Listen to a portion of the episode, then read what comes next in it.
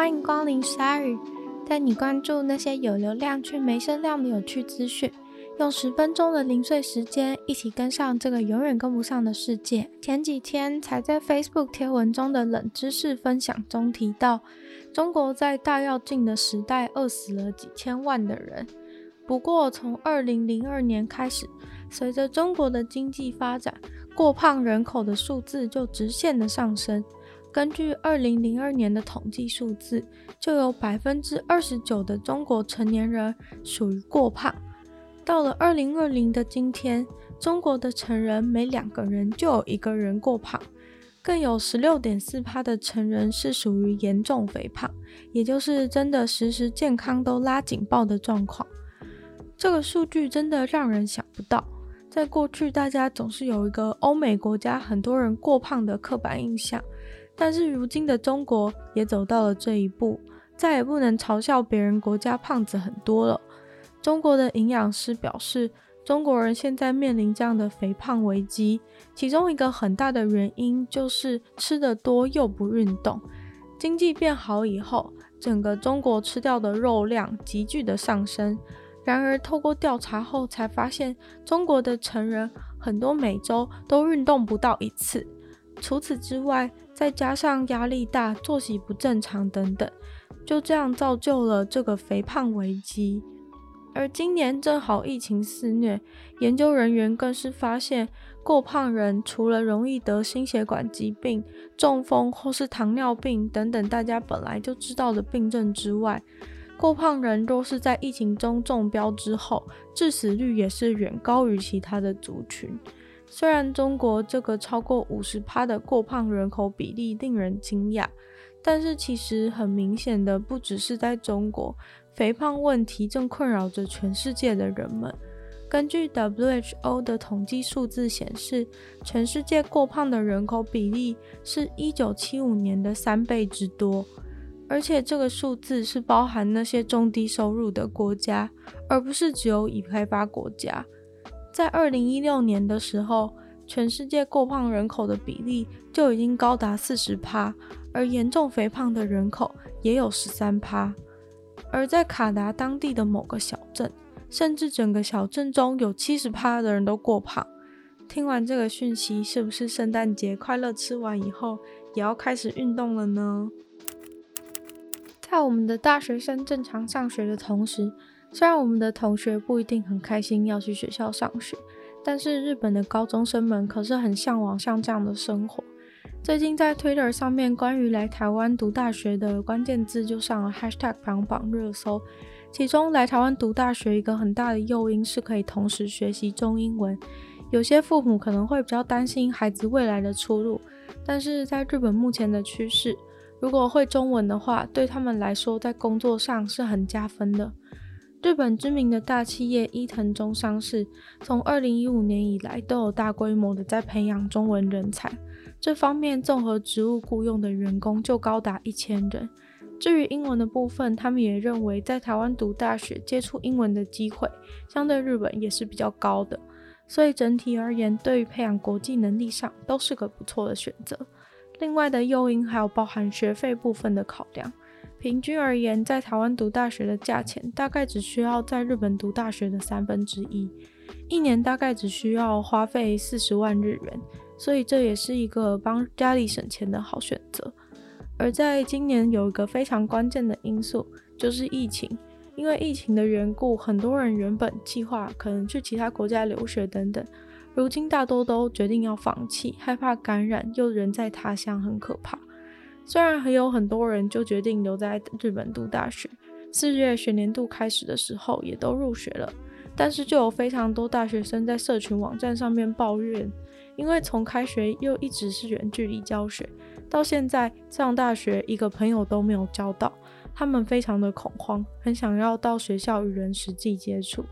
因此这时候来台湾就学就是一个很好的选择。这波来台就学热，尤其在日本的群马县最明显。今年光是高崎市的东农大二高的应届毕业生，就有二十四位在九月开学时到台湾读大学。其中有几位顺利考取第一志愿，也就是成为台北帝国大学的台湾大学。不过这些群马高中生跟一般那种乱填就去的那种留学生不太一样的是，他们的高中为了让他们顺利到台湾留学，甚至有开设繁体中文的课程，让学生练习对话。在今年的十月，也有几所高中直接与台湾的大学缔结交流协定，让他们的升学更方便。冬天很冷，是否在早上起不来的时候，认真的考虑过冬眠呢？原本觉得这是一个很蠢的想法，不过没想到在很久很久以前的人类还真的这样想过。十二月的考古期刊当中有一篇研究就说明了这个新发现：考古学家在西班牙发现的灭绝人种似乎曾经冬眠过。考古学家在被列为联合国教科文组织文化遗产的西马德洛斯赫索斯洞穴找到那些古人类的骨头碎片。透过特写摄影、显微镜、CT 扫描等等方式，发现这些人类的骨头严重缺乏维他命 D，代表他们曾经很久没有晒太阳。未成年人的骨骼发展也可以明显看出季节性的生长，在冬天的时候，未成年人的骨骼会中断生长，而一些骨头的损伤，经过比对也和冬眠动物，例如熊，有类似的冬眠损伤。虽然当时的人类为了应对比现在还要更寒冷的气候而选择冬眠，试图透过减缓新陈代谢来解决粮食匮乏的问题。